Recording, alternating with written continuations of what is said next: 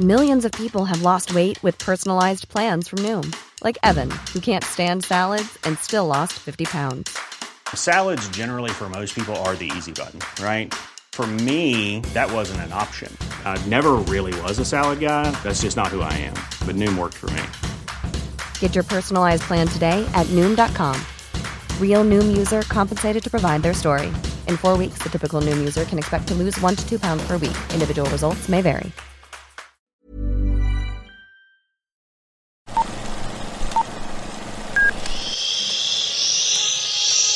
Apaga el celular y guarda silencio durante la función.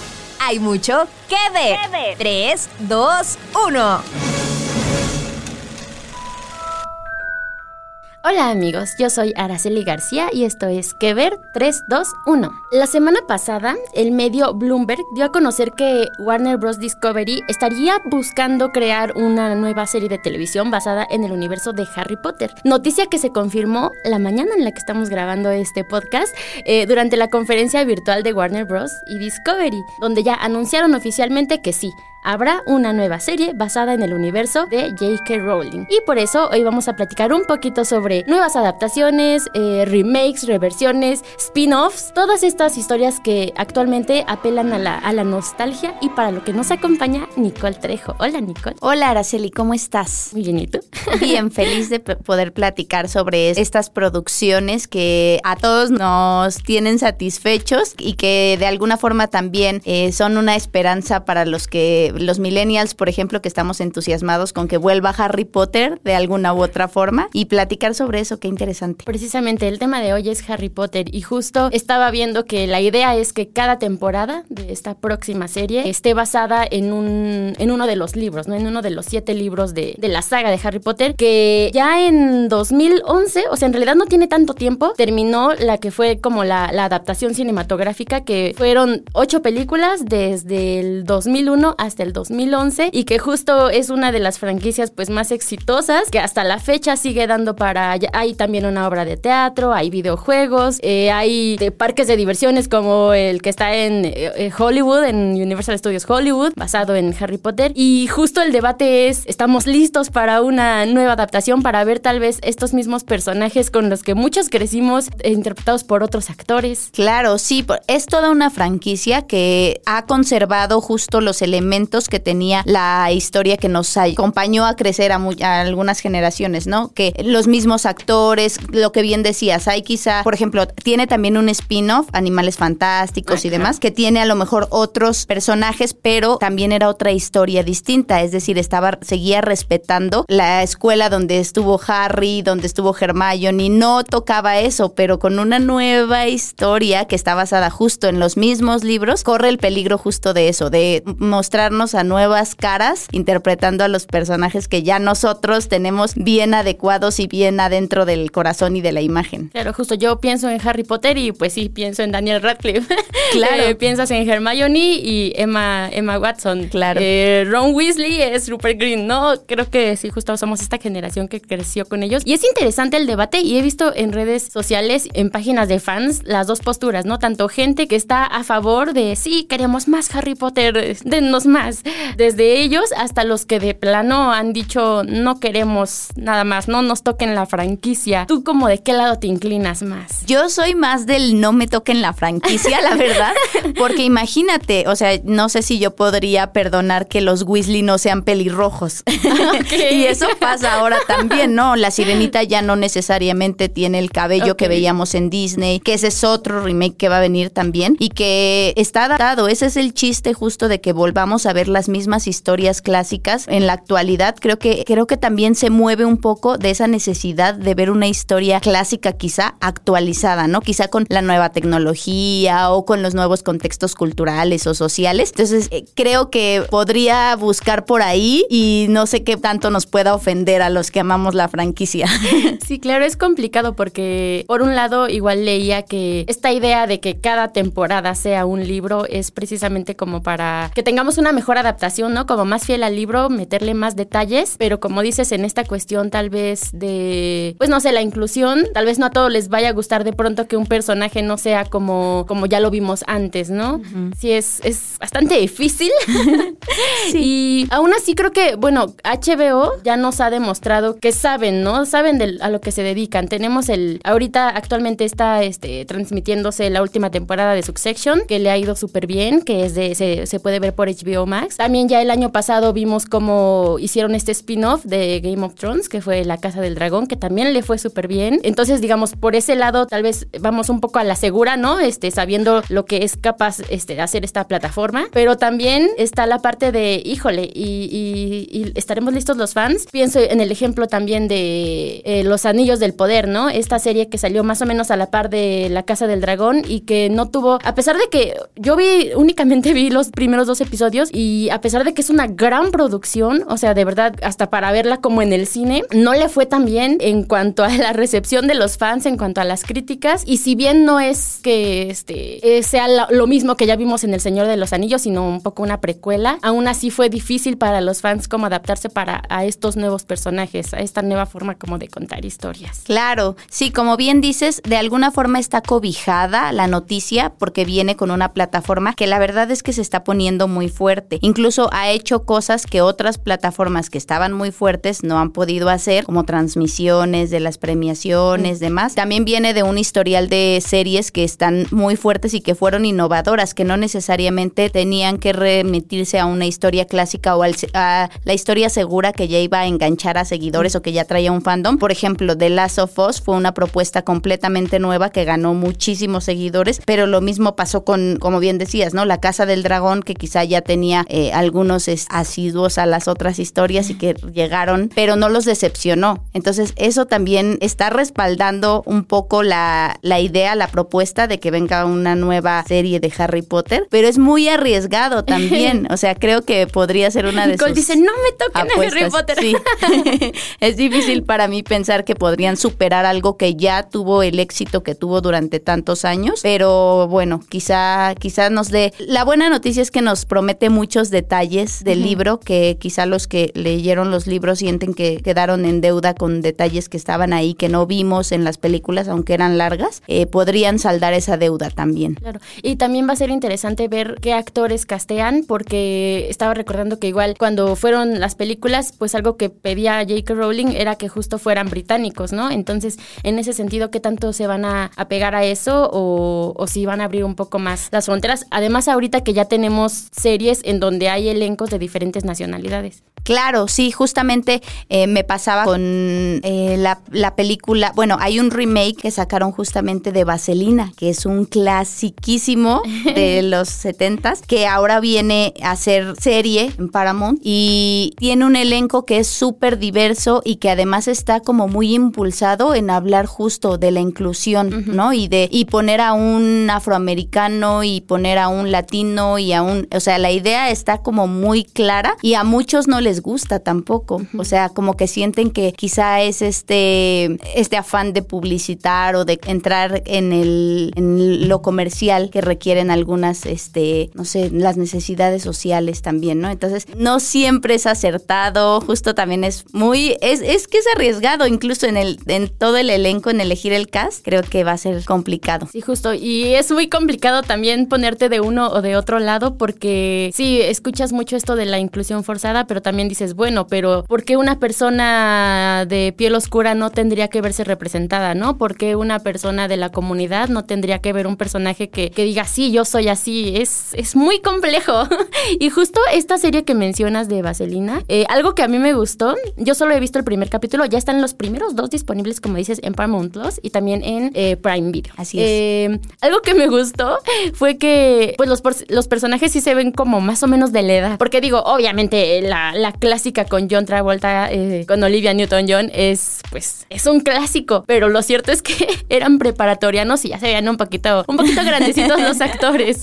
Sí, ahora al menos sí se ven preparatorianos todos. Y creo que justo que da la oportunidad a muchas personas de verse reflejadas, porque hay diferentes personalidades. Y bueno, si estás buscando, por ejemplo, ver las canciones clásicas y los mismos movimientos, quizá no es lo que vas a encontrar, porque justo es un spin-off, no es una continuación continuación ni están retomando la misma historia necesariamente, pero sí, más bien sin spoilear, son eh, como herederos o sí, son parte de la familia de los originales en el clásico, pero no necesariamente es la misma historia. Y Eso es interesante también. Y un poco centrado como en esta parte, este grupo de las chicas, ¿no? De, de chaqueta rosa. Exacto, es que el título es justo eso, Pink Ladies, el origen de las damas, rosadas. Y yo creo, yo les diría que le den una oportunidad, eh, al menos al opening. Em, yo igual estaba como medio renuente a esta serie, pero sí me gustó la canción de inicio, que justo es pues la clásica de Vaselina, con otros arreglos vocales, igual coreografías en un autocinema, ¿no? Como muy clásico, muy referencia a la película original. Denle una oportunidad. Sí, sí, creo que es, es buena opción también. Lo que, por ejemplo, yo estaba leyendo, ahora, es que eh,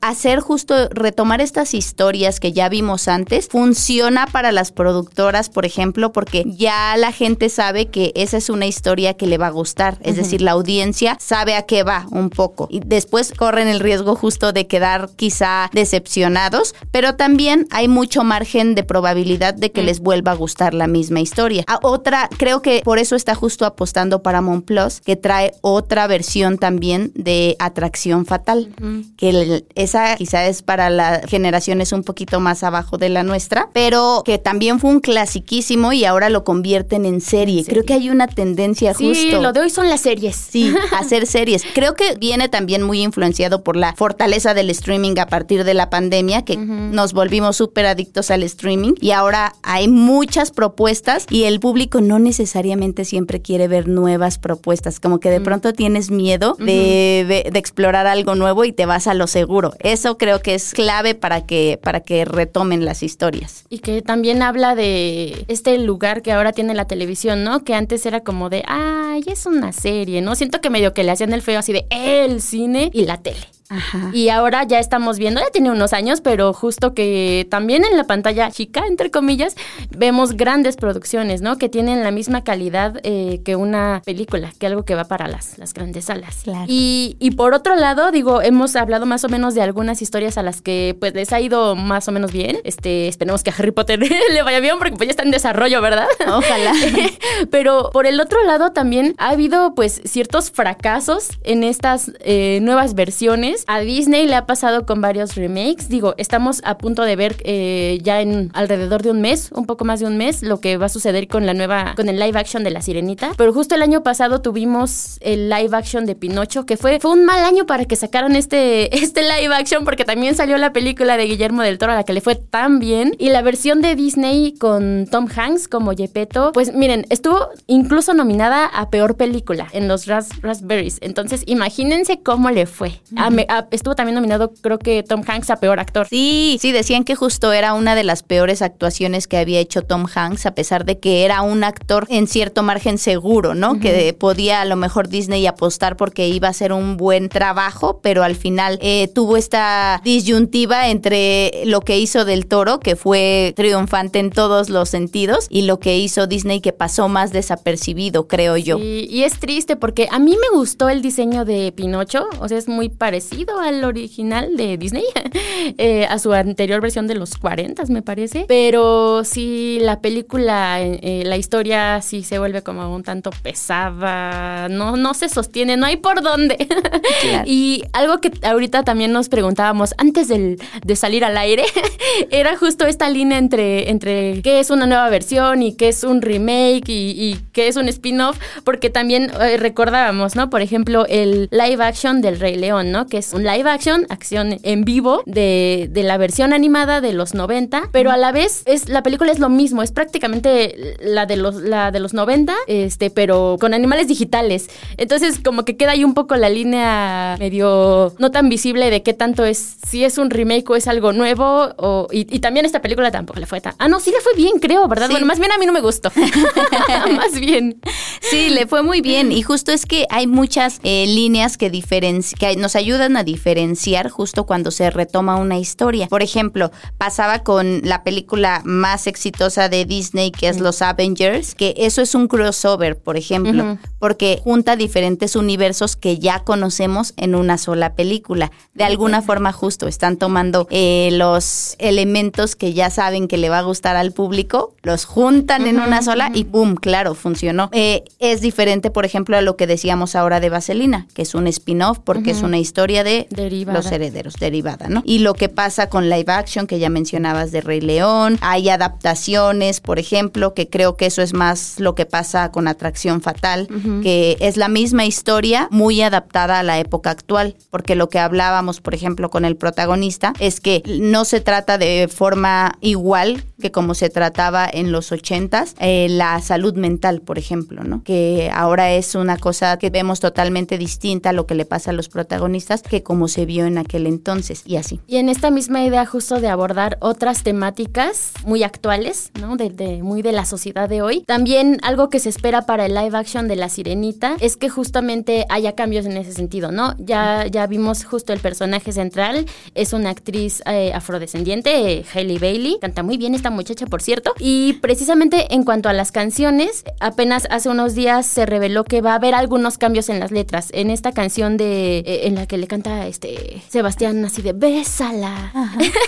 Eh, y en la de Pobres Almas en Desgracia, em, se supone que para esta nueva versión van a abordar más el tema del consentimiento, ¿no? Porque sentían que en algunas líneas de la, de la canción original, pues era muy como de sí, bésala, ¿no? Pero pues ni le, ni le pidas permiso y justo esto habla de, pues es un tema que actualmente se debate más, ¿no? Que es el consentimiento. Claro, importantísimo, es justo lo que te decía. Nos gusta también traer esas historias que ya conocemos al contexto cultural y social actual que nos, nos deja un poco más satisfechos, porque no sé si te ha pasado que pones una película que te encantaba en los noventas y dices, oye, pero eso que hace está muy mal. oye, pero se enamoró en dos días y ya se va a casar. Exacto. O de pronto ves la sirenita y dices, ¿cómo que bésala? Pero si ella no quiere, ¿no?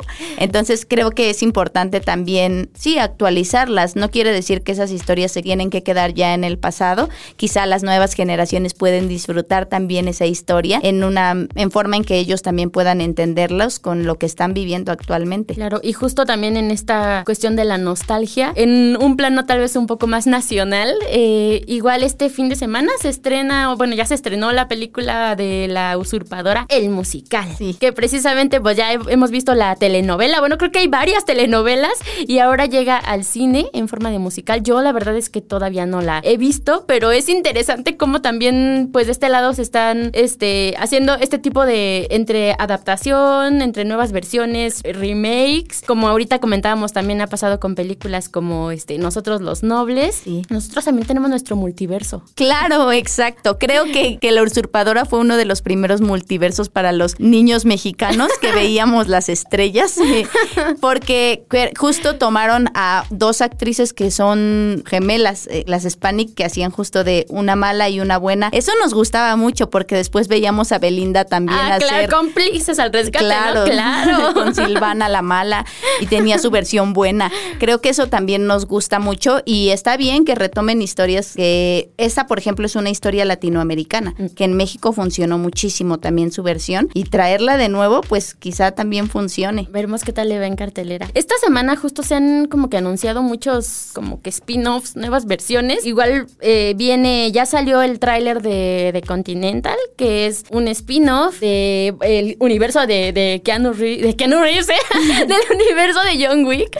Eh, también ya ha salido más información de Valerina, que también es otro personaje salido de John Wick. También se, se acaba de anunciar que va a haber un spin-off de Big Bang Theory. Em, ¿Qué otro? ¿Qué, ¿Cuál otro me falta? Ah, también en una semana o dos viene el live action de Los Caballeros del Zodiaco. Claro, Lucasfilm también trae muchísimo contenido ah, de Star Wars y todo este multiverso. Y creo que sí, que cuando pensábamos que ya se estaba terminando John Wick, viene un spin-off y otro spin-off y como que sigue complaciendo. Yo creo que mientras más las franquicias sigan funcionando, que es lo mismo que pasaba con Harry Potter, retomando, van a seguir intentando por ahí convencer al público y casi siempre nos van a atrapar atrapar si es como con Harry Potter o John Wick. Así que aunque Nicole no quiera que toquen a Harry Potter, ya te veré en un, no sé cuánto tarden, en un par de años, ya, ya platicaremos de qué nos pareció la, la nueva serie de Harry Potter. Claro, vendré con mi playera de Harry Potter la serie.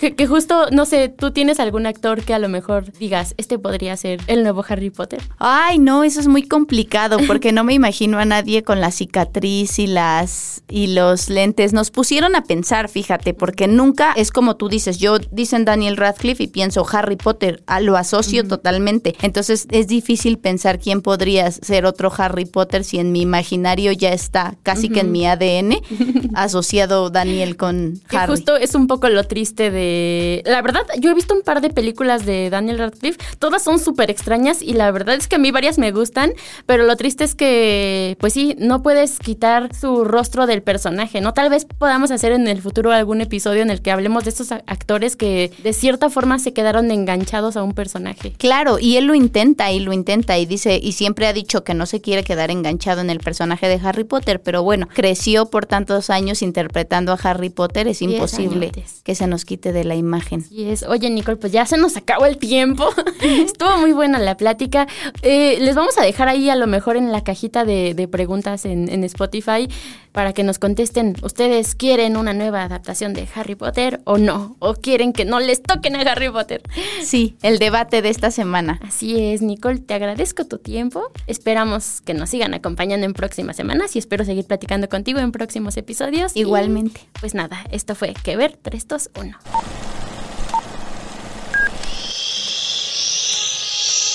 Apaga el celular y guarda silencio durante la función.